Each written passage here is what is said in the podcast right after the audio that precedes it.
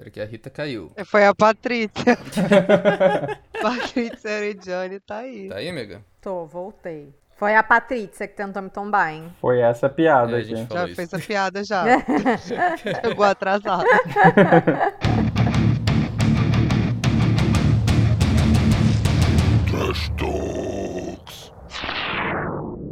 Olá pessoal, bem-vindos a mais um Trash Talks, o podcast da Trasheira Violenta.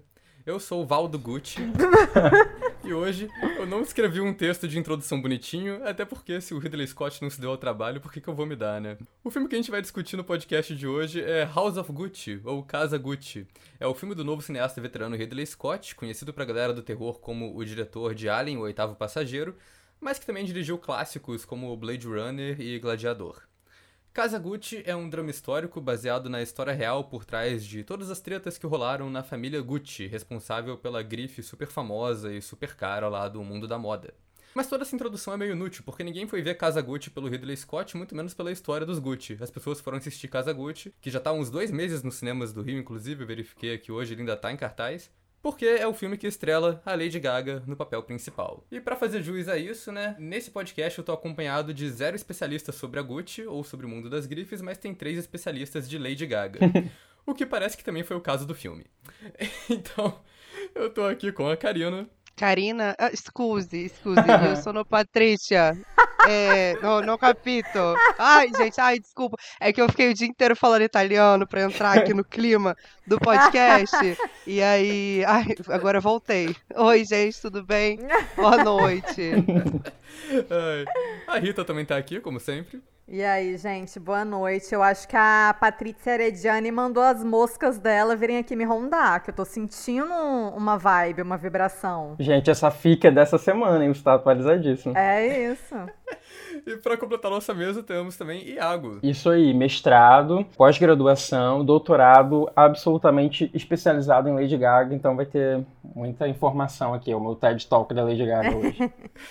Então, pra começar, como sempre, né, você quer dar o contexto, Rita? Tem um contexto pra, Casa Gucci? É, você já deu os pontos principais aí, então eu vou resumir brevemente, né? O Kazaguchi é um filme de 2020, dirigido pelo Ridley Scott, como o Oswaldo disse, e é a adaptação de um livro que saiu em 2001, escrito pela jornalista Sarah Gay Forden, né? O nome do livro é Kazaguchi, uma história de glamour, ganância, loucura e morte.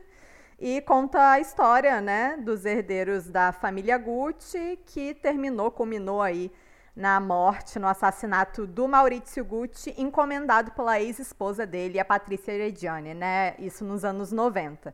E como o Oswaldo disse, o filme estreou em novembro, tá em cartaz ainda, não tem previsão de chegar no streaming. É, nos Estados Unidos, ele tá previsto para chegar no Amazon Prime, né, esse mês, e o filme tá um, é um grande cotado aí para é, corrida de premiações, o Oscar. Acredito que ele estava no Globo de Ouro. Hoje saiu os indicados no, do sindicato de atores e pasmem, o elenco inteiro tá indicado a melhor elenco. e aí, vamos ver se eles têm chance. Esse filme a gente tem, tem alguns, alguns tópicos delicados aqui, né? Tipo, de atuação e tudo mais. Mas eu queria começar, na verdade, é, com uma pergunta simples, um sim ou não, pra todo mundo, pros três fãs de Lady Gaga, que é...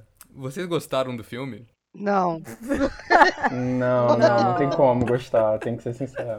Mas pergunta o quê? Pergunta se a Gaga atuou bem. É, aí já são outros 500, vamos com calma. Não, é isso que eu ia falar, porque tem muita gente defendendo o filme, falando que, tipo, ah, a Lady Gaga atuou bem. E sim, é, a Lady Gaga atuou bem, mas isso não significa que o filme seja bom, né? Porque eu achei o filme bem ruinzinho também. Mas, cara, é por conta do que você falou no começo, na introdução. A galera foi assistir por conta dela, então no fim das contas a discussão do filme acaba virando uma discussão sobre ela. Então a galera defende o filme dizendo que ela atuou bem, mas a atuação dela não salva o filme.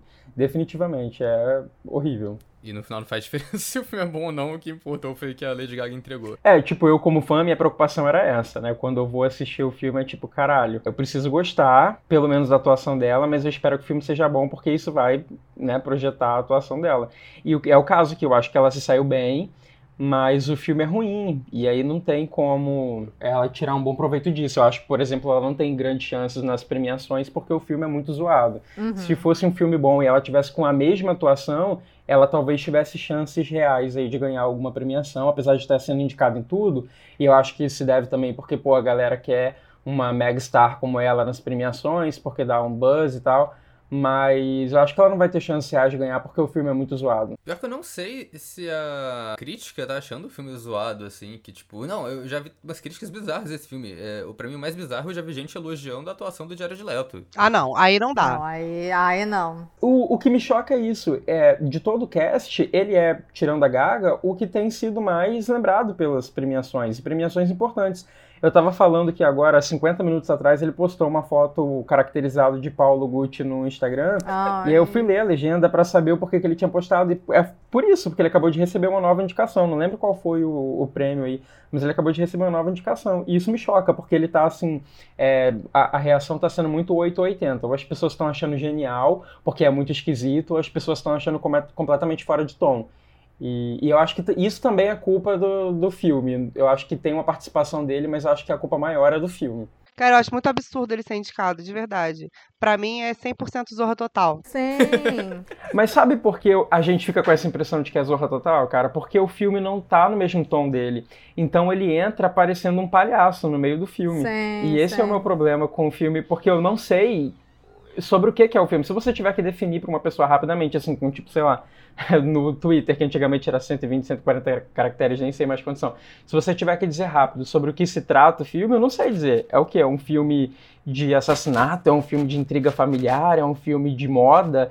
É o que? É tudo e não é nada. Então, assim, ele tá completamente jogado no meio, como todo mundo tá. A sensação que eu tive é que eu assisti um filme de duas horas e meia, sei lá, e eu tive que pesquisar sobre a história da Gucci depois, porque eu fiquei, continuei sem entender. Eu falei, pô, maneiro, mas e aí? Mas eu acho que isso tudo tem nome, gente. É Ridley Scott, que o coitado. Ele fez muitos filmes ótimos no passado, mas hoje em dia. é, eu não vou nem falar que os filmes dele estão 8 ou 80, né? Que ele tá- já tá, tá quase no zero mesmo. Tipo, é, o, o Ridley Scott, desde que desde de Prometheus, assim, que ele faz umas paradas muito zoneadas, né? Aquele Alien Covenant que foi uma zona que não fazia sentido nenhum. E Kazaguchi, pra mim, ainda mais que essa sensação do. Essa coisa que o Iago falou de estar fora de tom, o Jared Leto tá fora de tom com o resto do filme, eu acho que o filme não tem um tom, acho que o filme tá em todo lugar. acho que as atuações é ficam meio absurdas porque não tinha um diretor ali pra falar o que, que a galera tinha que fazer. Parece que cada ator tava fazendo o que queria. É muito isso, cara. Quando eu tava assistindo, a, a Lady Gaga, ela tá boa, mas eu acho que, tipo, com um diretor melhor ali, ele ia conseguir fazer Tirar mais dela. uma, uma performance mais emocionante, assim. Uma, eu acho que ela ficou um pouco caricata ainda. Tá que tem as coisas de que a, a Patrícia Regina era uma pessoa caricata, sabe? Cara, ela andava com. Parece que ela andava com uma arara no ombro. Ela tem uma arara, uma parada assim, que é a É. coisa mais caricata disso. Eu fiquei pensando, eles podiam ter colocado o Louro José no, no ombro da Gaga, né? Mas aí eu lembrei que o ator morreu e aí achei que foi uma piada meio chata. Poxa vida. Coitado. Não, mas ele tá sempre presente nos nossos corações. Presente Isso, nos nossos pronto, corações, resolveu. é. Mas, tipo, aí tem a Lady Gaga fazendo a, a atuação de Oscar dela, e aí você tem o Al Pacino fazendo uma atuação que parece que ele tá no Poderoso Chefão de novo. Você tem o... A Dan Driver que tá lá. É isso, a Lady Gaga quer tá no Oscar, o Al Pacino quer tá no Poderoso Chefão, o Jared Leto quer tá no Todo Mundo em Pânico, e o Adam Driver quer tá... E o Adam Driver não quer estar lá. Não quer, Ele quer tá no ônibus indo pra casa. E digo mais, tá? Hoje eu assisti uma entrevista dos quatro juntos e com a Salma Hayek também, que tava lá, eu nem lembrava dela no filme. Ah, é, ela é a vidente, né? É, é a mesma vibe deles dando entrevista. Cada um tá dando uma entrevista diferente. Você fica, gente, que, que surto, cara. Mas eu acho, cara, porque, tipo, é um elenco tão poderoso, assim, né? São pessoas, assim, que já estão, sei lá, tão bem resolvidas, que meio que não precisam tanto do filme. Talvez a Gaga seja quem mais precisa, porque ela ainda tá nessa coisa de se provar como atriz e tal. Mas eu tenho a impressão de que o Ridley Scott foi pra cada um, tipo assim, e aí, o que você quer? O que você acha que é a Patrícia nesse filme? Ah, eu acho que é isso. E aí cada um fez um Kazaguchi na sua própria cabeça, achou que o filme era de um jeito, interpretou o filme de um jeito, e o filme, ele atira pra todo lado. Mas eu confesso que eu gosto do começo do filme. Eu acho legal aquela parte, é, principalmente aquela cena do começo, que a Gaga tá caminhando entre os caminhões e os funcionários do, do pai da Patrícia estão lá, tipo, cantando ela. Uhum. A- achei que foi charmosa aquela entrada. Eu senti meio que uma vibe assim. Eu nem conheço filme italiano direito, mas eu falei, pô, legal, tô assistindo um filme italiano. Mas na cabeça da Gaga era um filme italiano, sim. Era amor, era Fellini. E eu tava acreditando. Eu achei fofa aquela parte lá da construção do romance da Gaga com. Da Gaga, eu tô falando da Gaga, né? Da Patrícia com o Pode Maurício. falar da Gaga. eu quero. Eu achei fofo aque- aquele momento dos dois se conhecendo e tal. Achei que tava rolando uma química até natural. Mas, cara, só isso. São só os 10 ou 15 primeiros minutos, assim, do filme. E depois água abaixo. É muito ruim. Eu me perdi completamente na, na, na cronologia. Eu não sabia Sim. assim, quanto tempo tinha se passado. Eu meio que Uhum. percebia isso pelo envelhecimento da Gaga, no- na caracterização dela. Porque no começo eles claramente estão querendo fazer ela mais menininha. Não, sim, o filme dá saltos no tempo que você não entende, né? No fim da história, já adiantando, quando o Maurício é assassinado, entre a morte e o julgamento, foram dois anos até eles descobrirem, né, quem eram os envolvidos. E no filme isso é não é explicado. Aí você parece que parece que ela foi presa logo em seguida do, do assassinato dele, mas não, não é isso. E o filme tem três horas, né, gente? Importante ressaltar aí. São Sofrido. três horas, eu falei duas horas e meia que eu fui gentil, né, cara? São três horas. Gente. Porque você dormiu 30 minutinhos. Eu, eu tirei fotos no, no cinema, eu tava, eu tava achando que a Karina ia ser negacionista, ia falar, nossa, adorei o filme da Gaga. Eu tenho fotos aqui da Karina no cinema mexendo no celular. Eu tava fazendo post pra trecheira violenta. Durante o filme da Gaga, Karina. Ela já tava aclamando a Gaga no Twitter. Eu tava. Porque primeiro a gente grita hino e depois a gente assiste. Exatamente. Father, Son and the House of Gucci.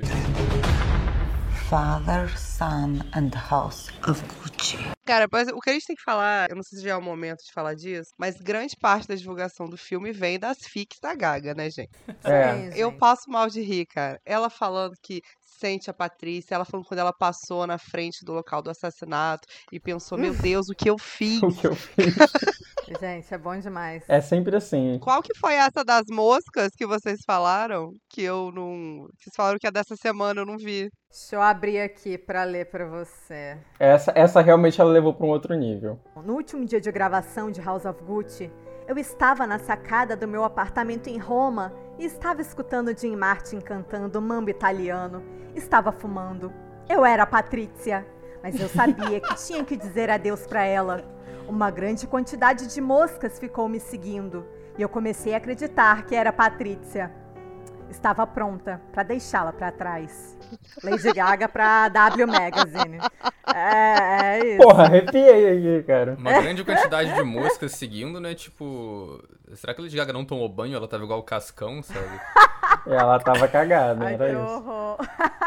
Mas a, a fic da Gaga, a gente aceita. Acho, olha lá, bonitinha. O problema pra mim é o Jared Leto falando. Ai, porque eu cheirei azeite. Não. Eu estava com a Itália correndo nas minhas veias. Ah, meu filho. Mas você não acha que ele, que ele fez isso porque ele viu que a Lady Gaga tava falando essa É, toda eu e ele acho falou, é não, ela não vai me superar. Eu sou o Jared Eu Leto. tenho que subir o tom, tenho que subir o tom. Aí ela fica falando, ah, mas eu fui perseguida por moscas. Aí ele, e eu cheirei azeite. Não, Daqui a pouco É, ele vai falar que cheirou as moscas que estavam seguindo a Lady Gaga. Exatamente. credo. Olha, se eu, gente. se eu pudesse dar um soco no Jared Leto, eu dava. Sei, assim, de, Não, de graça, assim, vendo na rua passando, porque ele me irrita. A personalidade dele me irrita. que rolou, né? Ele era tão bom ator. Se tivesse no Rock in Rio que ele tocou, você não ia deixar ele furar a sua fila pra descer na tirolesa. Nunca! Eu ia fazer mó barraco. Com certeza ia aproveitar o show do, do 30 Ai, Seconds to. Mars pra entrar na fila da tirolesa, né? Porque show merda a gente aproveita pra fazer outra coisa. Eu, eu fui nesse Rock in Rio aí, mas eu dei uma passeada quando ele tava cantando que eu queria ver a Florence e o Muse também. Eu fui esse dia. Você foi? Foi. Foi o dia que teve Florence e eu tava Foi lá. memorável o show do Jared Leto. Gente, eu fui no show do Jared Leto, que merda. Você completou, você foi no show do... Vocês foram no show do Jared Leto e do Adam Levine. Nossa, eu sou uma, eu sou uma vergonha. Não, Rock in Rio que é uma vergonha, né, porra?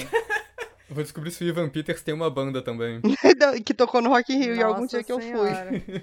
Mas vocês estavam falando sobre a cronologia do filme ser uma zona, né? E é tão zoneado, na verdade, acho que o filme todo é, é bem zoneado e não dá essa noção de tempo que é, eu realmente eu nem sabia quando que o Maurício Gucci tinha sido assassinato. Olha, já tá. Assassinato. É a Patrícia. É a Patrícia. Perché sono italiano. Vê se não tem mosca aí por dentro. Não, aqui é aleluia, é menos chique. Mas eu nem sabia quando que ele tinha sido assassinado, porque o filme é, não coloca anos 90 naquilo, não tem cara de anos 90, assim, eu acho É que passam 20 anos, né? Começa no final dos anos 70, começa em 78, quando eles se conhecem, e aí vai avançando no tempo. É. E aí termina nos anos 90. Ele morre em 95. Isso. Mas realmente você não, não sabe, acompanhando o filme assim, fica muito perdido mesmo. E igual a Karina disse, é aquilo, tipo, você sai do filme sem saber nada que aconteceu na treta lá da família Gucci. A única coisa que você sabe é que ela mandou matar o marido. Eu ficava pensando durante o filme, né, como essa é uma história que provavelmente né, tem um livro, então deve ser uma história que teve muito desdobramento, muita gente envolvida. É uma história complicada ali, como geralmente é na, na vida real. E o filme ele simplifica tudo de um jeito que eu acho que é meio, meio estúpido até. Que é tipo, ai, a marca Gucci está indo mal das pernas. Eles não explicam por quê, só tipo, vai, ah, tá indo mal das pernas. E quando eles vão explicar, só falam, ah, não, porque o Alpatino tá vendendo um monte de, de bolsa pirateada. E é isso, tipo, ele, ele não, não entra muito na, na, na parte da, da operação e tal. Eu tava pensando, tipo, se fosse um diretor que se importasse dirigindo, tipo, se fosse Scorsese dirigindo, do jeito que ele pega filmes, tipo, Os Bons Companheiros, que ele pega essa história real, que também é inspirada num livro, e ele vai colocando nome em tudo, sabe? Ele vai explicando tintim por tintim do que, que aconteceu e deixando aquilo de um jeito meio dinâmico. Ou até aquele aquele filme lá, como é que é o nome daquele filme do Adam McKay? O, gran- o- a- A Grande Aposta, né? Ah, esse filme é ótimo. Pois é. E eu que não entendo porra nenhuma de investimento, super entendi. Saí do filme achando que eu já podia investir na bolsa. Day Trader. Exatamente, é, é porque ele pega um assunto, assim, tipo, uma história real e ele consegue transmitir aquilo pra tela num roteiro que fique, que fique dinâmico, né? Que fique interessante de acompanhar. Eu acho que o Kazaguchi não só é, não é muito dinâmico, como ele também não é muito detalhado, assim, é, é muito raso. É, deixa eu fazer uma pergunta pra vocês. Quando vocês todos devem ter assistido ao trailer antes de, de ver o filme, né? Não. Porque ele já estava sendo anunciado. Porque eu queria saber que pra quem assistiu, é, o que vocês acharam, assim, que vocês iam encontrar quando vocês fossem no cinema? Porque pra mim foi uma decepção total. Eu achei que eu tava indo assistir um tipo de filme pelo trailer. E o filme é completamente diferente, porque quando eu assisti o trailer, eu achei que fosse uma história sobre o fato de que vinha essa terceira pessoa, se infiltrava na família e arruinava um império, que seria a Patrícia. Então eu achei que ela fosse o fio condutor dessa história. E quando eu comecei a assistir o filme, nos primeiros minutos, talvez na primeira hora, ele te dá essa impressão, porque ele começa a construir a história dos Gucci pela Patrícia, né? Ela é a primeira pessoa que aparece no filme. Só que dali dessa metade, dessa primeira metade pro final, o filme vira uma coisa, uma confusão sobre a família. E no final tem dois minutos do julgamento da Patrícia e termina. É, é, fica uma confusão tão grande sobre a família que chega um ponto ali que, que a Patrícia, é, é, falar os atores, mas Lady Gaga e Adam Driver querem comprar a parte da Gucci que é do Jared Leto e do Al Pacino. E tem pelo menos umas duas ou três cenas naquele final de filme que eles estão comprando o negócio e eu falo, ué, eles já não tinham vendido pra eles? Que é tipo, é um drama que, que nunca dá uma conclusão. Quer dizer, tem uma conclusão no final, mas tipo, é, é muito mal explicado, né? Não, porque essas, essas negociações, elas demoraram, tipo, anos pra acontecer, cara, na vida real. Não é, tipo, de um dia pra noite que você compra 50% da ação de uma empresa, sabe? Aham. E no filme é. Ah, é muito confuso, é horrível. Cara, mas, é, mas voltando à parada do. a questão do trailer, né? Eu não vi o trailer. Eu evito de ver trailer justamente porque. É, por causa disso, né? Pra. A questão de como o trailer às vezes vende o filme errado e você vai ver o filme é uma grande decepção já, sim, tipo, logo de cara. Mas a única coisa que eu sabia era os GIFs que eu vi no Twitter do, da Lady Gaga fazendo o sinal da cruz, né? O Father and Son in the House of Gucci. É. E eu confesso que eu achei isso meio brega. Ah, eu amei. Eu amei também. Brega é você, Oswaldo. Eu não tô, não tô falando que Lady Gaga é brega, isso é co- coisa de roteiro. Mas eu achei, eu achei a frase meio tipo, ah, ok, vai ser esse tipo de Não, filme. pior que não, essa frase é um improviso, ela não tava no roteiro. É, foi, foi um improviso dela com o Jared Leto. Não, olha, não tá Patrícia viva? tá viva, hein?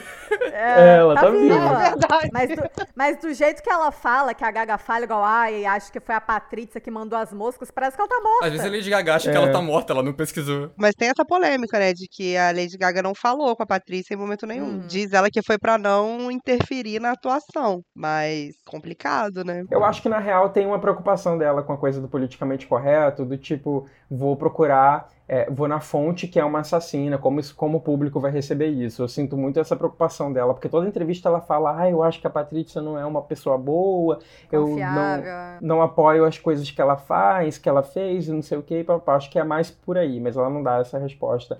E quando anunciaram que a Gaga ia interpretar ela, a Patrícia deu uma entrevista e tava super animada. E depois ficou mega puta porque a Gaga não procurou ela. Ô, dó, gente. Eu sei que ela é extremamente cínica, tipo, ela fala que ela é mais Gucci que qualquer outro Gucci, ela faz piada com a cadeia, fala que o tempo que ela passou na cadeia, ela fala como se fosse tipo um resort ou um- uma coisa que ela tivesse afastada por um tempo relaxando, e não sei o quê. Então ela é uma pessoa extremamente cínica, o que eu acho ótimo pra um personagem. A Rita me contou uma história maravilhosa, que foi que ofereceram reduzir a, a pena dela pra ela. Só que ela ia ter que trabalhar, não foi isso? Foi. Ia fazer trabalho comunitário, né? É, aí ela, aí ela, ai, trabalhar? Ai, não vou não.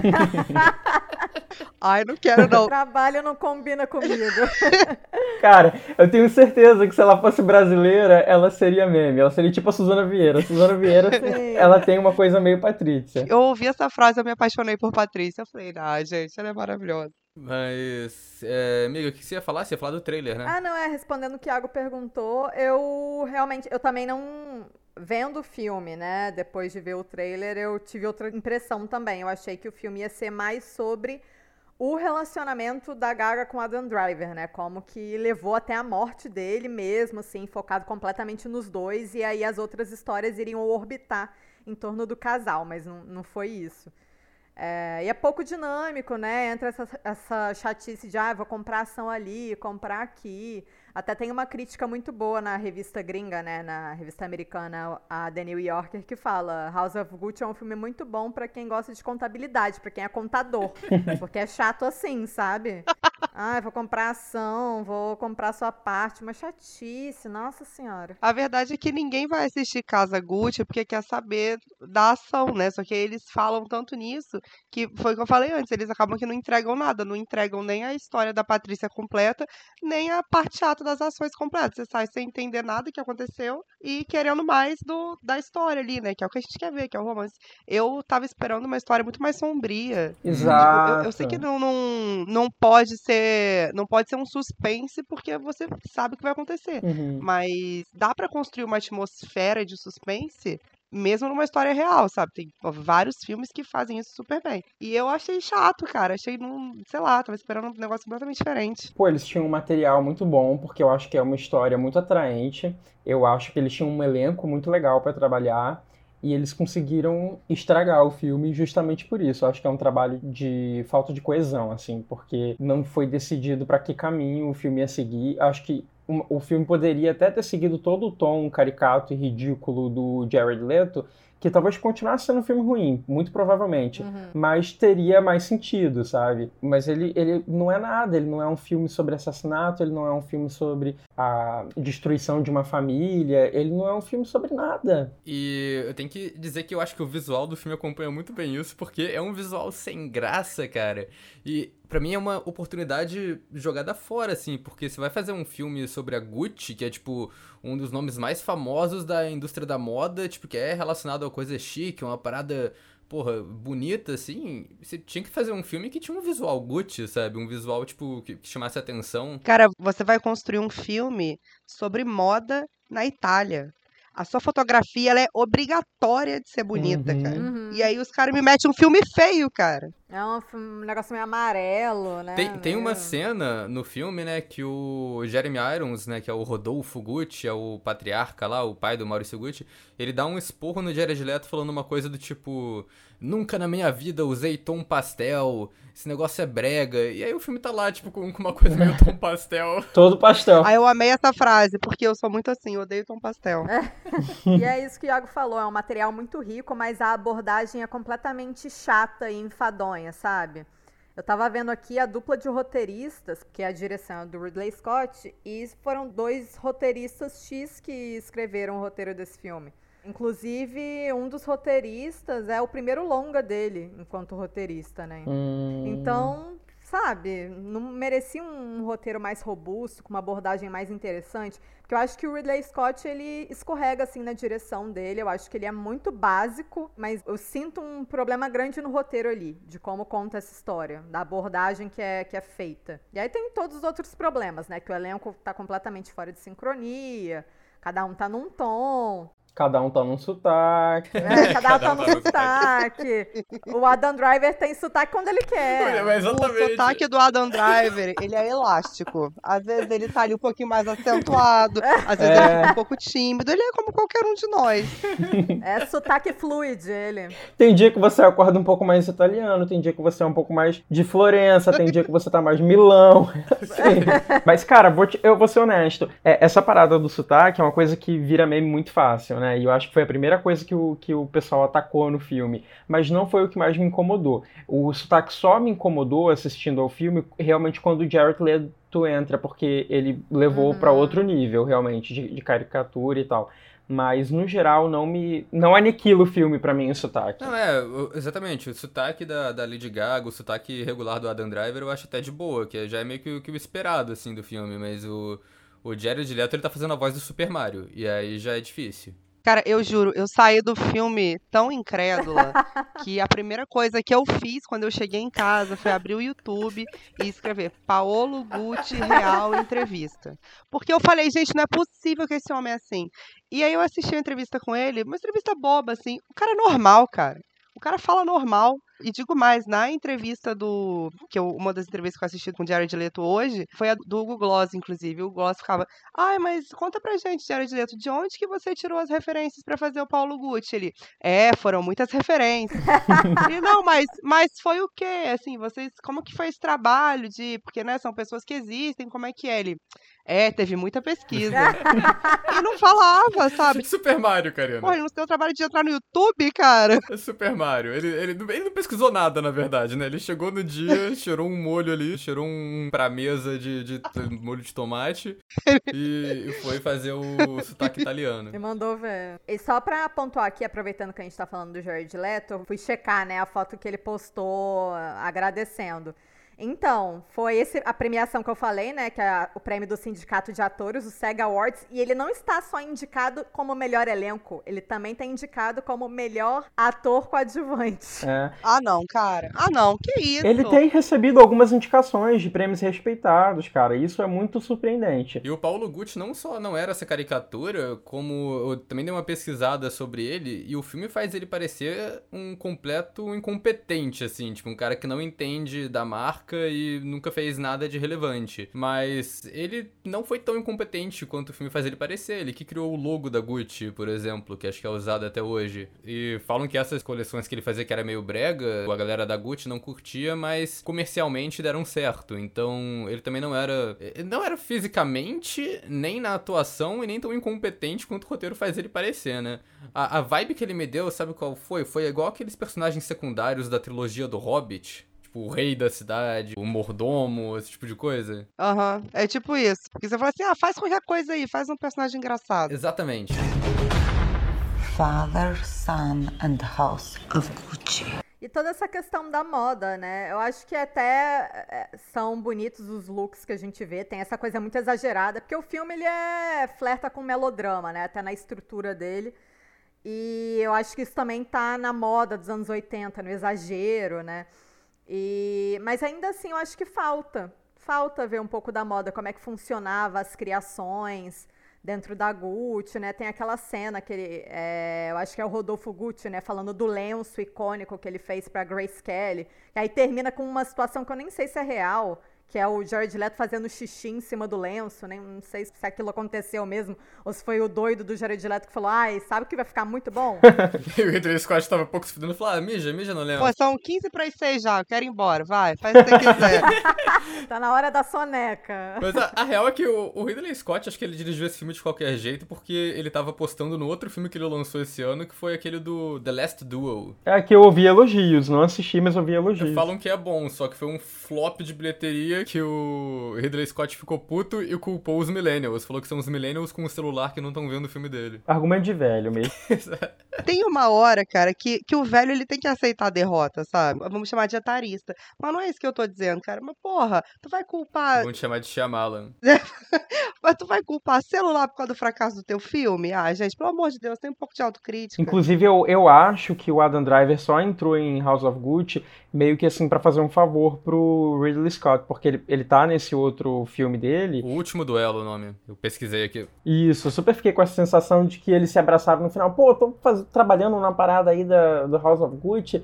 Bora fazer, bora fazer. Ele meio que deu aquela resposta: não, vamos marcar, vamos marcar. E acabou e realmente indo e fazendo, porque ele tá com muita vontade de não estar lá o filme inteiro. Ele não entrega nada no filme. É, e, e acho que uma das piores coisas do filme é porque quando eles estão tentando, acho que eles estavam tentando construir uma motivação para Patrícia, até para você, mesmo ela sendo a vilã, para você entender mais ou menos o que levou ela àquele assassinato, é, tem um momento que o Maurício começa a tratar ela mal. E eu não entendi exatamente a transição entre o Maurício legal, apaixonado, pro Maurício filho da puta com ela, que de repente odeia ela e manda o empregado avisar para ela que não quer mais nada, sabe? Eu concordo. É porque supostamente ele ficou frio e distante, mas ele já parecia frio e distante desde o começo, né? Cara, então, o filme, ele retrata muito o Maurício como um sonso bocó, que tipo assim, ah, o que ela falar eu vou fazer. Mas eu não sei até que ponto isso é verdade. Tipo, eu vi uma, eu, eu tava vendo algumas coisas que saíram antes do filme que falaram que o Maurício, depois que o pai dele morreu e que ele te, assumiu a Gucci, que ele, que ele surtou, que ele era megalomaníaco, gastava dinheiro pra caralho.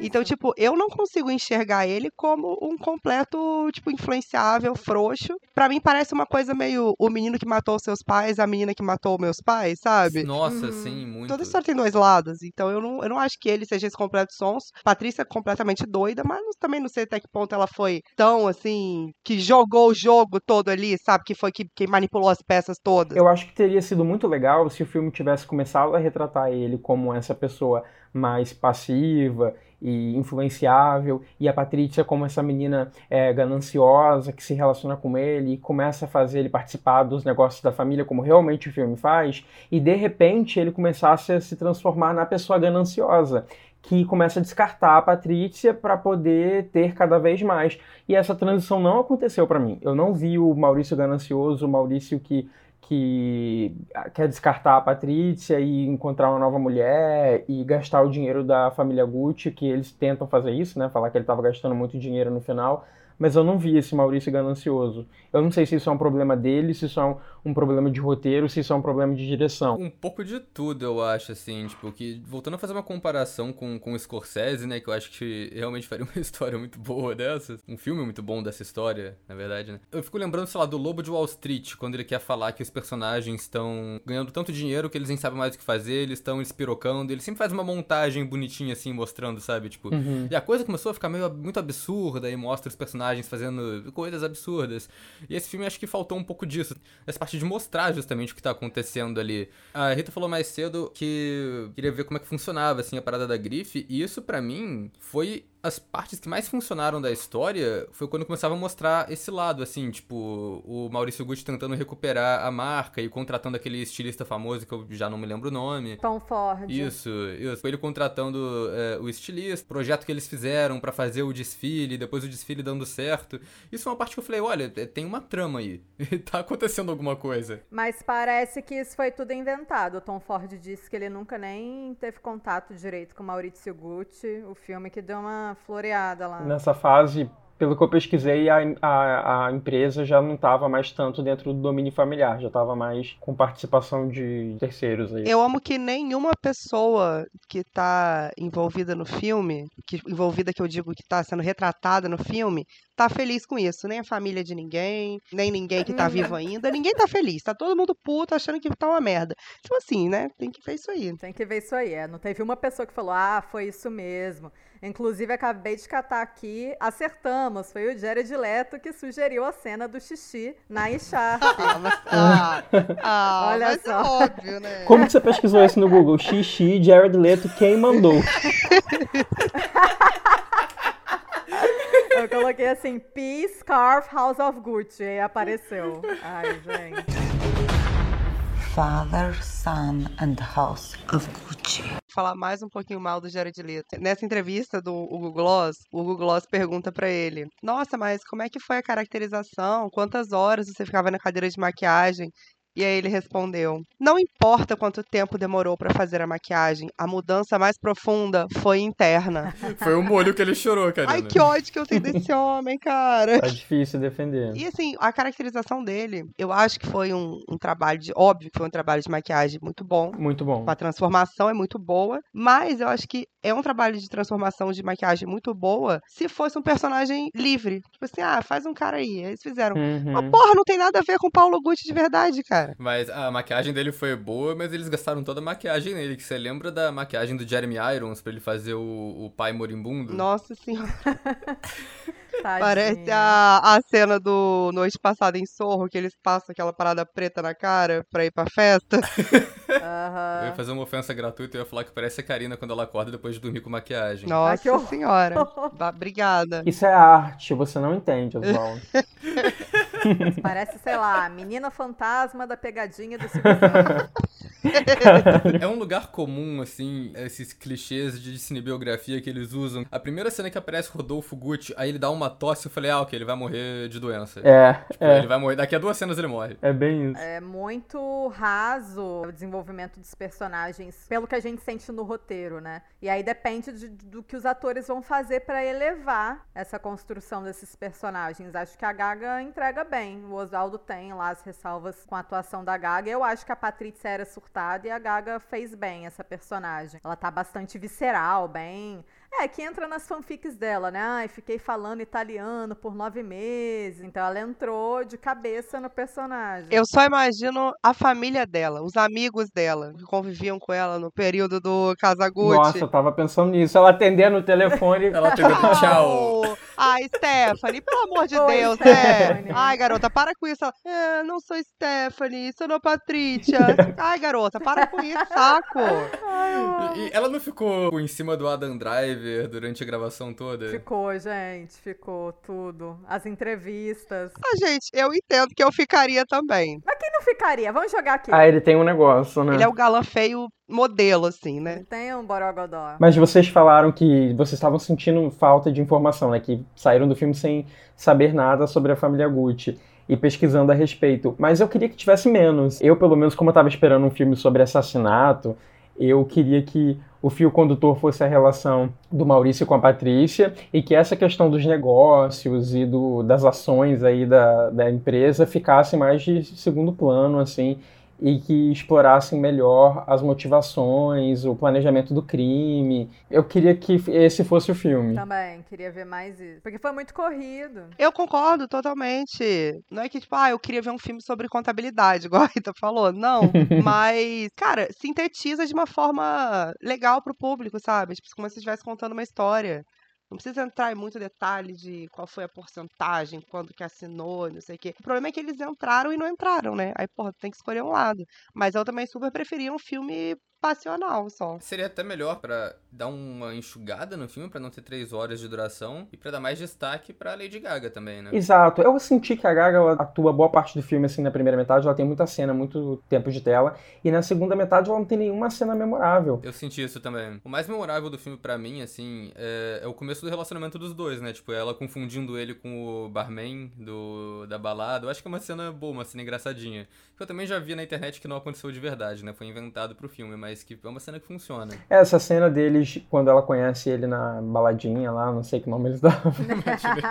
quando eles se conhecem e ela é toda desinibida e ele é o cara que não quer dançar, eu acho que é uma cena que funciona para você entender como é a personalidade de cada um. Sim. E aí ele fala, ele se apresenta e fala que é um Gucci, aí o olho dela já abre e ela fica perseguindo ele. Acho que essa construção é bem legal, você já entende ali que ela é gananciosa, que ela quer conhecer mais ele porque ele é um Gucci.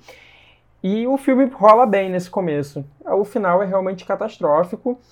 E ela não tem nenhuma cena legal no final. Eu queria ver ela se transformando nessa doida, desesperada, que decide matar o cara, isso não acontece. E tinha momentos ali, né? Tipo, um momento que ela decide matar ele, o um momento do, do, julgamento. Tinha momentos ali pra ser a cena memorável do filme que eu acho que não chega, não alcança isso. E, cara, o que, que a Salma Hayek tá fazendo no filme? Faz nada. Ela poderia ser um guru meio sobrenatural, uma parada super interessante, e ela não é nada.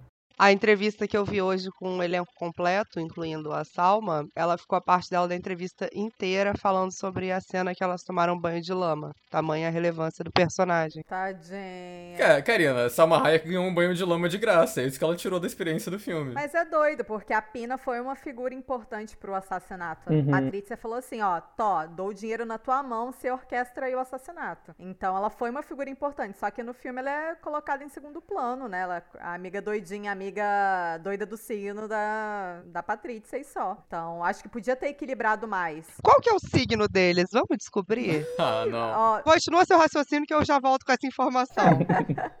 é basicamente isso, ela é relegada a segundo plano. E podia ter mais, podia ter um equilíbrio maior entre o que aconteceu no assassinato, como foi a disputa de poder e a questão da moda, o que que eles fizeram de relevante ali na gestão da Gucci que impactou na moda daquela época. Acho que podia trazer mais isso, né? Tem o discurso do Rodolfo Gucci falando do da Sharp da Grace Kelly, mas a gente não vê mais isso. Acho que seria mais interessante pra quem gosta de moda. Se o filme fosse essa coisa do assassinato passional e não fosse toda a história da família Gucci em quase três horas, mesmo assim você não descobre nada, é, eu acho que a personagem da Salma poderia super ter contribuído para construir a Patrícia malucona, paranoica, é, que realmente chega ao ponto de decidir matar o ex-marido.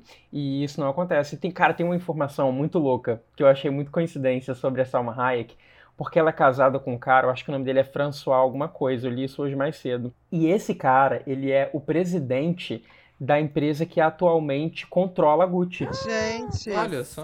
Passada. Então ela é a pessoa que chega mais próxima de ser a dona da Gucci, entendeu? É muito louco isso. Eu acho que o nome da empresa é Karen Group Brand. Ah, é verdade, que é o dono da Gucci. François-Henri Pinot. É, e ele é o presidente. por isso que chamaram ela pra fazer, né? Eles devem ter pedido o patrocínio da Gucci e o cara falou, coloca a É Salma. porque eles precisavam do da Gucci liberar, né, Pra fazer o filme. Precisava aparecer a marca da Gucci, aparecer os figurinos da Gucci. Ele falou, ah, parece, parece, mas coloca a Salma Hayek aí. Não, mentira, sacanagem. A Salma Hayek é uma ótima atriz. Ela é ótima. Ó, gente, venho aqui com um plantão místico pra informar que Maurício Gucci é libriano e Patrícia Reggiani é sagitariana. É, É? vou fingir que eu sei o que isso significa. Nossa. Evidente. Maurício Gucci era libriano, então ele é gente boa. Ah, Val é, Val é libriano. Até eu sou sonso, Libriano é meio sonso. Mas olha, a gente tá falando mal do filme, mas o filme não tá indo mal de arrecadação, não, né? No Google sempre aparece aquele negócio, é, X% de pessoas gostaram desse filme, né? 84%, cara. Não, mas a- aí também a parada é que a galera não tá. Não tá. Vou analisar aqui o, o filme com uma análise crítica e tal. A galera tá dando nota alta pra ele porque tem a Lady Gaga. Pode ser. Eu provavelmente dei 10. Se vou procurar lá, eu devo ter dado 10. É aquela coisa, dependendo da pessoa que me perguntar, minha resposta é diferente. É bem- Se for uma pessoa que eu sei que, tipo, que, ai, que Lady Gaga, eu falo, excelente o filme, sim. Mas se for uma pessoa que, que gosta da Gaga, aí eu falo a verdade. E acho que até o filme tá em cartaz ainda por causa disso. A galera tá indo pra ver a Lady Gaga. Tipo, se, se não fosse a Lady Gaga lá, se, se colocassem, uma, sei lá, Carrie Milligan pra fazer a Patrícia Reggiani, ninguém ia ver o filme. Gente, mas aí não é porque eu sou fã, mas vamos falar a verdade.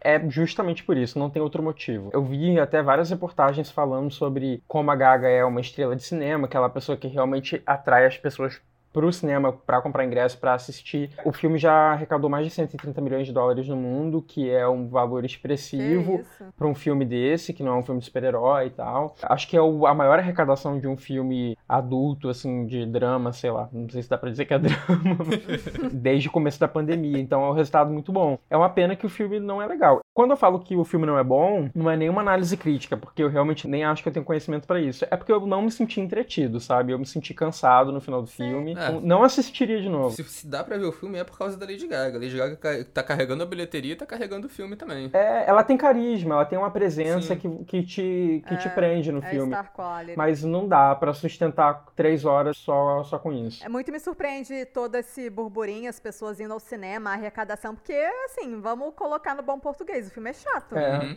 Eu só queria, eu só queria corrigir o Iago rapidinho, porque ele falou que não é um filme de super-herói, mas a meu ver a Patrícia é uma super-heroína sim, porque ela numa tacada só matou bilionário e homem escroto. Então assim, eu não sinto pena de nenhum dos dois. Super-heroína. A Lady Gaga é a super-heroína, que ela de dia é Lady Gaga e de noite ela é Patrícia Regiane.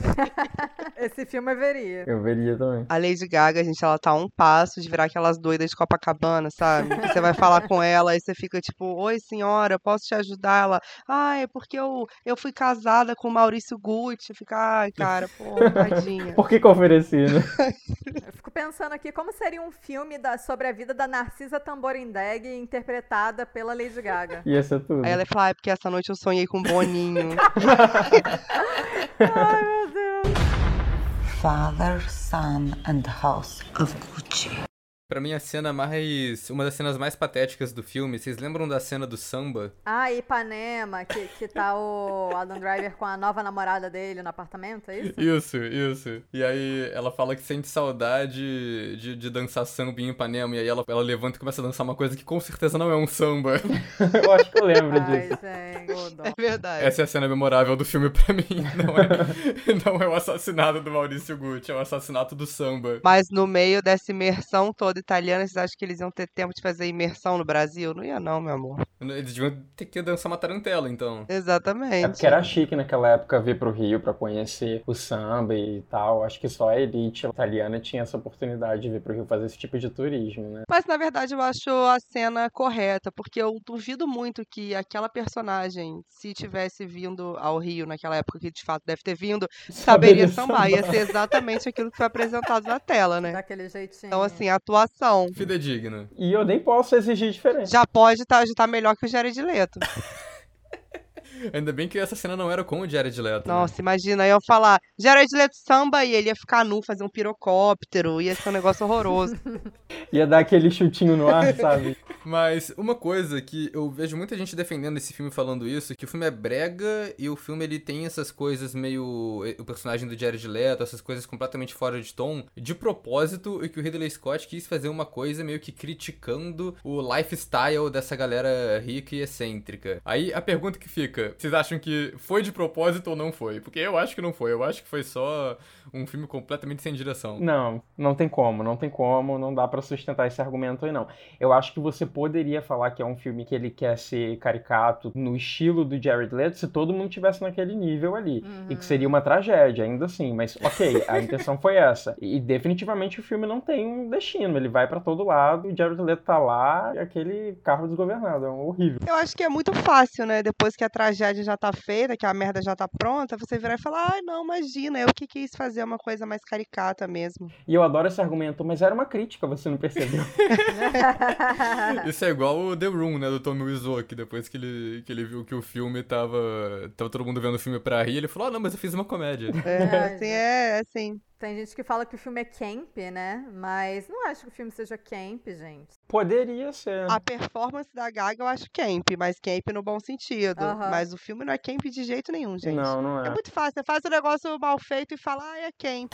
Porque ninguém sabe definir exatamente o que é camp. Então qualquer coisa pode ser. E aí, quem tiver um pouco de boa vontade vai falar, nossa, é, talvez é, seja, né? Vou olhar por camp. essa perspectiva e vou salvar. Mas não dá, não dá. Realmente não é. O filme é perdido mesmo. Eu acho que todos esses problemas problemas que a gente tem falado do filme o, o tempo todo, desde é, visual que não chama atenção, cenas não memoráveis, atuações que não condizem. Se tivesse colocado um diretor que se importasse ali, acho que podia ser um filme bom. Tipo, um filme. Eu não sei se é um filme muito bom, porque eu não sei se o roteiro chega lá. Eu acho que é um roteiro meio desfocado também, mas acho que seria um filme bom se tivesse um diretor se importando. Eu, eu cara, eu acho que o diretor é realmente, assim, o, o segredo que resolveria isso tudo, da questão da atuação, pelo menos. Mas eu fico também me perguntando, os próprios atores dividindo uma cena e se assistindo e vendo como o outro tá num tom completamente diferente do seu, como eles não ficaram, assim, pelo menos preocupados uhum. com o que ia dar nisso, sabe? É, já que o, o cara que é o chefe, que tá ali para conduzir a cena, não tá tomando uma iniciativa, o que que passa na cabeça do ator nesse momento? Na do Adam Driver não passa nada, né? Passa tipo, cara, o que, que eu tô fazendo aqui, cara? E da Lady Gaga também não vai passar nada precisando do diretor, porque ela não tá atuando, ela tá vivendo a Patrícia Regiane.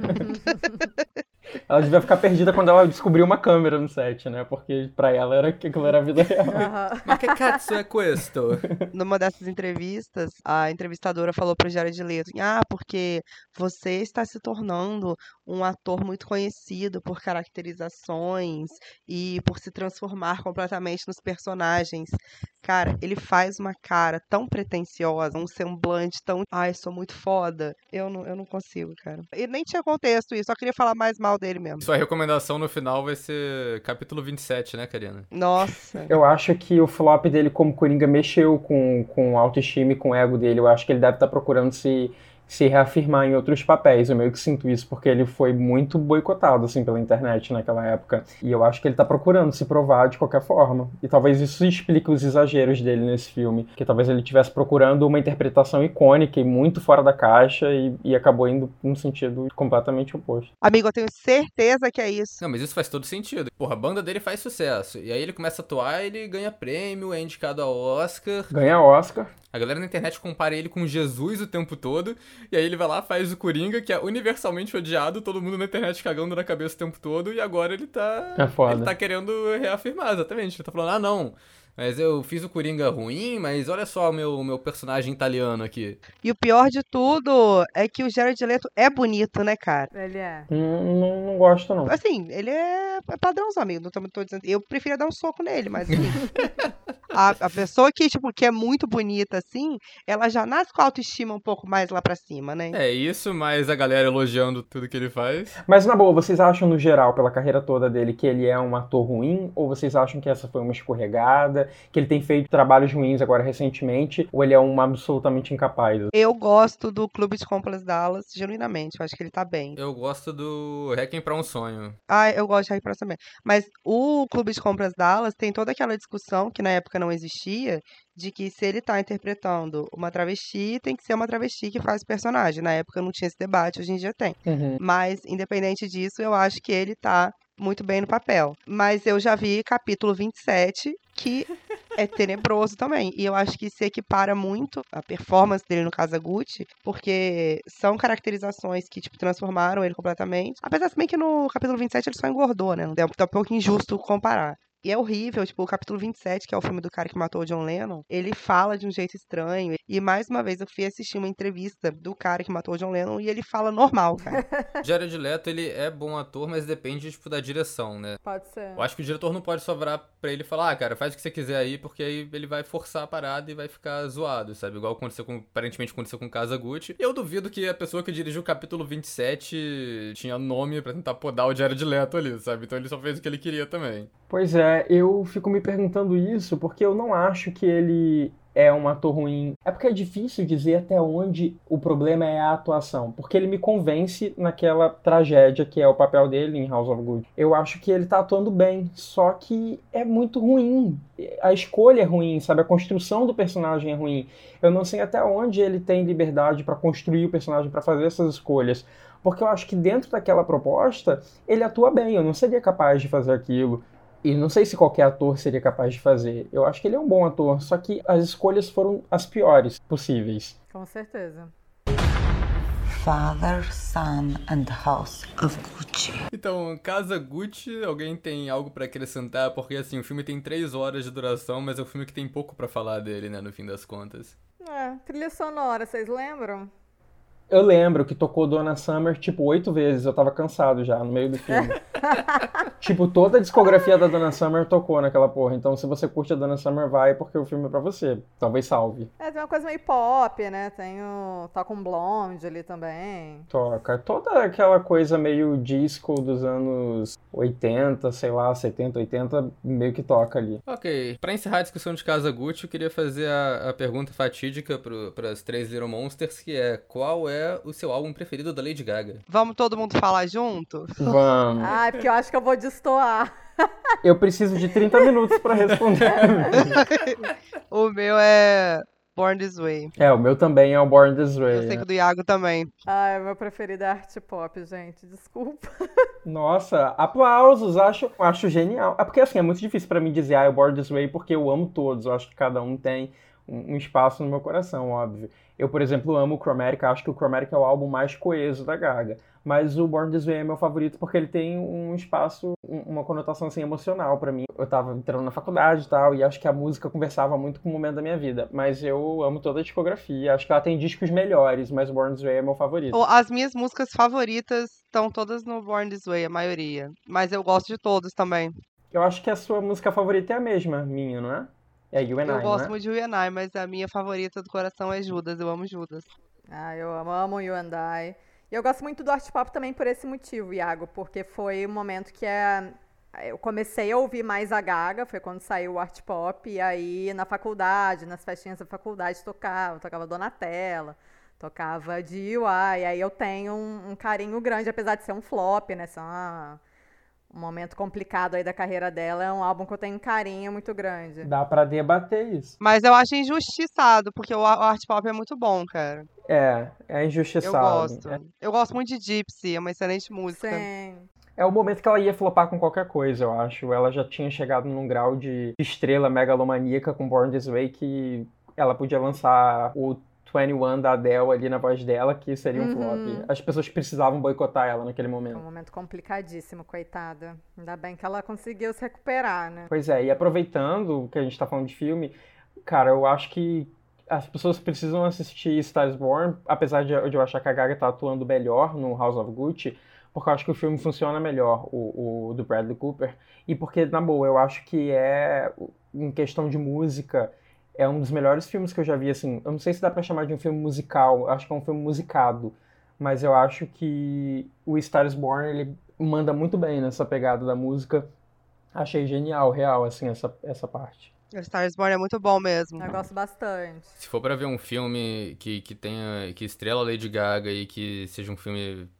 Não vou falar divertido, porque o final é meio, depri- meio deprimente, né? Mas que seja um filme coeso, né? Um filme que faz sentido, que você olha e fala, ah, isso foi um filme bom, é, é o A Star Born. Eu achei que você fosse falar Machete Kills. Mas também, Eu por também. um segundo. Eu ach- achei que vinha aí a piada. Eu tava super esperando. Nossa, eu, eu, eu esqueço completamente de Machete Kills, porque eu acho Machete Kills horroroso. É horrível. Queria muito ter pensado nessa piada, mas não rolou, porque que eu, eu realmente acho Machete Kills uma das piores coisas que eu já vi. Uma piada que tem duas horas de duração e ela não tem graça. Acho que eu prefiro ver House of Gucci do que ver Machete Kills. Ela fez Sin City 2 também. Vocês acham, no fim das contas, que House of Gucci tem alguma chance em premiações, assim, de melhor filme e tal? Não. Melhor filme de jeito nenhum. Se bem que, se você lembrar que Bohemian Rhapsody ganhou lá o Oscar de melhor filme, Ui! É, Bohemian Rhapsody ganhou algumas coisas, né? Bohemian Rhapsody é tenebroso. Eu acho que é no mesmo nível. Nível tão tenebroso quanto House of Gucci. Eu acho que a Lady Gaga é, faz um personagem muito melhor do que o Rami Malek. E o Rami Malek venceu o melhor ator, Mas né? eu acho que Bohemian Rhapsody, ele cai mais na graça do povo. É um filme mais dinâmico, Uhum. né? Então acho que por isso ele cai na graça do povo. House of Gucci, ele é isso. É meio enfadonho, meio cheio de poeira. Dá vontade de dar uma soprada na poeira que, que tá no filme. Nossa, tem que fazer um, um trash talk sobre Bohemian Rhapsody só pra, pra falar sobre como esse filme não faz tem, sentido cara. nenhum. Eu acho que merece. Só pra gente ser odiado na internet. É pra gente ser odiado um pouco mais, né? Depois de falar mal do Adam Sandler. Não, cara, eu acho que hoje em dia já é consenso que o filme é ruim. Olha, amigo, vou te falar que não é consenso, não, tá? Mas Ai, longe de mim jogar esse veneno aqui, mas já tive discussões recentes sobre esse filme. Quando a gente fez aquele iceberg, que a gente colocou, tipo, o iceberg da trecheira, a gente só colocou um monte de filme zoado no iceberg inteiro. Eu coloquei Bohemian Rhapsody na última camada, na camada mais zoada de filme. E teve gente questionando isso no Twitter, eu achei engraçado. As pessoas se doem com umas coisas, cara. É um negócio que eu não entendo. Se alguém falar mal, sei lá, do Rob Zombie, eu não fico ofendida. Eu não fico, ai meu Deus, ai. Até porque eu, eu tenho consciência, né? Até porque a gente que fala mal do Rob Zombie é a norma, Exatamente. né? Não é a exceção. Peguei um exemplo aleatório, mas eu não entendo isso. Eu gosto de uma coisa e você não gosta da coisa. Tudo bem, cara. Tá tranquilo. Pode falar mal de boa. Eu também falo mal de um monte de coisa, tá tudo certo. Mas não, as pessoas se doem, elas ficam, ah, que isso, gente, pelo amor de Deus, vai fazer alguma coisa. Sim. Não, nem fala. Mas se, se o House of Gu- Gucci tem chances, né? Eu até tinha comentado que ele tava no Globo de Ouro, ele tava só com a Gaga, né? Que perdeu. O Gerard Leto foi indicado ao Globo de Ouro? Não. Foi só a Gaga. Só que o prêmio do Sindicato de Atores é um prêmio que tem muito peso. Então agora eu tô com medo do Jared Leto ser indicado, a melhor ator coadjuvante. Eu tô achando que não vai rolar. Eu acho que de House of Gucci Gaga, talvez né? só aconteça uma nomeação de melhor atriz pra Gaga e mais nada. Ai, deu show, Thiago, porque vai ser assim, uma dor de cabeça. Porque também não merece mais nada, né? Merece só a melhor atriz mesmo. É, pois é. Exatamente. E- Mas vai, vai ser indicada a melhor, sei lá, design de produção, ou melhor pode figurino ser. e cabelo, tem isso também. É, tem recebido umas indicações de melhor cabelo e tal. Caracterização, maquiagem, se bobear. Acho que, acho que são diferentes, né? É, é hair and makeup e figurino. É. né? Maquiagem, cabelo e figurino. Acho que talvez role pros dois. Principalmente figurino. Acho que figurino deve rolar também. Sim. E fica a dica aí também, falando em maquiagem, pra próxima maquiagem de terror da Karina, é tentar reproduzir o Paulo Gucci. Eu não desço tão fundo assim, não, cara. É muito gore pra você. Muita camada da Deep Web aí, não dá, não. A caixa. Ela foi aberta. Nós viemos. Eu acho que esse é um bom ponto pra gente já, já encerrar a discussão principal e entrar nos nossos dois quadros finais aqui. Primeiro, é, como a gente pode transformar Casa Gucci em um Hellraiser? Boa pergunta. Eu não me preparei pra isso. Apesar de eu né, de eu estar sempre aqui, eu não me preparei pra também isso. Ah, quando o Jared Leto mija no, no, no treco lá, abre a portão do inferno e vem o... Não, é porque o, o- a gente não tem um vilão careca nesse filme, mas tem o Jared O Leto. Jared Leto é semi-careca. Dá pra colocar uns pregos ali em cima. E, e querendo ou não, o Jared Leto pode ser considerado o grande vilão de Casa Gucci. É. Ele é o inimigo da atuação. Ele é o vilão da academia de artes. Cara, o filme ele estreou depois na Itália. Eu tava muito curioso pra ver como ia ser a reação dos italianos. E eu não vi nada. Eu queria muito saber o quão ofensivo foi. Pois é, o que, que as pessoas acharam, né? É, eu achei que isso ia repercutir muito, mas acabei não vendo. Talvez eles nem tenham ido assistir.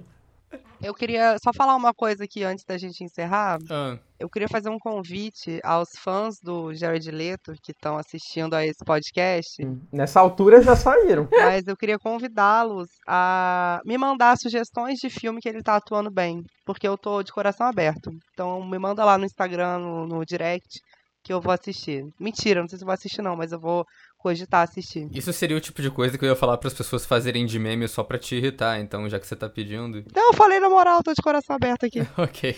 É, vamos pras recomendações então? Bora. Karina, começa aí com sua recomendação. Eu não pensei numa indicação musical, apesar da gente estar, né, nessa. falando bastante de música aqui. Eu pensei mais em um filme que eu gosto, de crimes verdadeiros, que eu acho que se encaixa né, nessa pegada do Kazaguchi. A menina que matou os pais. A menina que matou o pai não, mentira. Zodíaco, do David Fincher. Que é um, um filme que eu gosto bastante. Que é um filme que você gosta bastante, que não tem o Jared Leto. É um bom ponto, né? Tem o Jake Gyllenhaal, com o casaquinho da Taylor Swift. Mentira. E aí, ó. Iago, quer fazer a sua recomendação? É, então vamos lá, pra me redimir aqui de tudo que eu falei mal do filme, eu não sou grande conhecedor da filmografia e dos trabalhos em geral do Ridley Scott, mas eu assisti ano passado na HBO Max essa série chamada Raised by Wolves. E eu descobri que ele é produtor executivo e que ele dirigiu os dois primeiros episódios da série. E eu achei a série muito legal, é um entretenimento bem interessante. Vai sair a segunda temporada, eu acho que em junho ou julho desse ano, acho que é uma recomendação legal para ver um trabalho recente e que eu acho que é bom dele. Hum, legal. Pô, aqui na minha listinha. Ok. Eu vou falar minha recomendação agora, que eu, na verdade, eu tô na dúvida se eu recomendo um filme ou se eu recomendo música. Recomendo os dois, gata. Eu, então vou falar um de cada. Música, eu vou ser o contrário aqui, já que vocês falaram de absolutamente todos os álbuns da Gaga, eu quero recomendar Joanne. Boa! Tem seu valor. Por quê? Porque eu gosto. É, seu álbum preferido da Gaga, né? É o álbum que eu mais gosto da Gaga, assim. Mas de filme, eu queria recomendar outra coisa do Ridley Scott também, que é um filme que muita gente odeia, mas eu gosto. Que é um filme de guerra que se chama Falcão Negro em Perigo. Não sei porque é um filme que acho que a crítica não gosta tanto, mas eu assisti ele faz um tempo atrás e eu achei um filme divertido, assim, tipo, também é uma, um filme de história real, que tem, tipo, muitos personagens envolvidos, mostra essa operação essa operação do, do exército americano, enfim, é um filme que tem uma trama que ele passa a ideia de que é uma trama complexa e que aconteceu de verdade. E são duas coisas que o Casagutti não faz.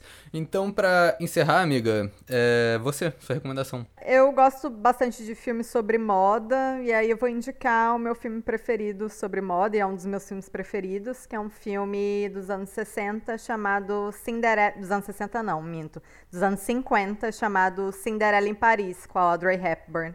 Que é super bonitinho. Achei que fosse Cinderela baiana. Ai, Eu também pô. achei que era Eu Cinderela também. Baiana. Tinha um filme sobre moda, Cinderela. Ai, poderia muito ter sido Cinderela Baiana. Também fica aí a recomendação, se você gosta da Carla Pérez. Ou então, uma nova Cinderela, que também tem a Hilary Hilary, Duff Duff. entregando looks incríveis, bem a cara dos anos 2000. Com aquele bofe bem bonito. Chad Michael Murray. É ele. Mas é minha recomendação. Ficam aí esse combo de Cinderelas pra vocês assistirem. Mas a minha Cinderela é a Cinderela em Paris, né? Que é um filme protagonizado pela Audrey Hepburn. Que é a história dessa menina que trabalha numa livraria e aí descobrem ela como um grande ícone da moda, como uma modelo. E aí ela vai pra Paris é, ser a capa de uma revista. E é uma comédia romântica. Ela namora um cara 50 anos mais velho que ela no filme. Mas vale a pena. É um filme gostosinho de assistir e tem looks maravilhosos. E assistam Cinderela Baiana também. tem que ter a Trash Talks de Cinderela Baiana. Tem que ter. tem, tem que ter. Trash Talks. Que alguém quer acrescentar algo sobre Jared Leto? Não, porque eu tô ficando reflexiva, que talvez eu tenha falado mal demais dele, mas é só ver uma entrevista que passa. Ai, não, Karina. Lembra do Coringa dele. Lembra do Coringa dele que a- o ranço volta.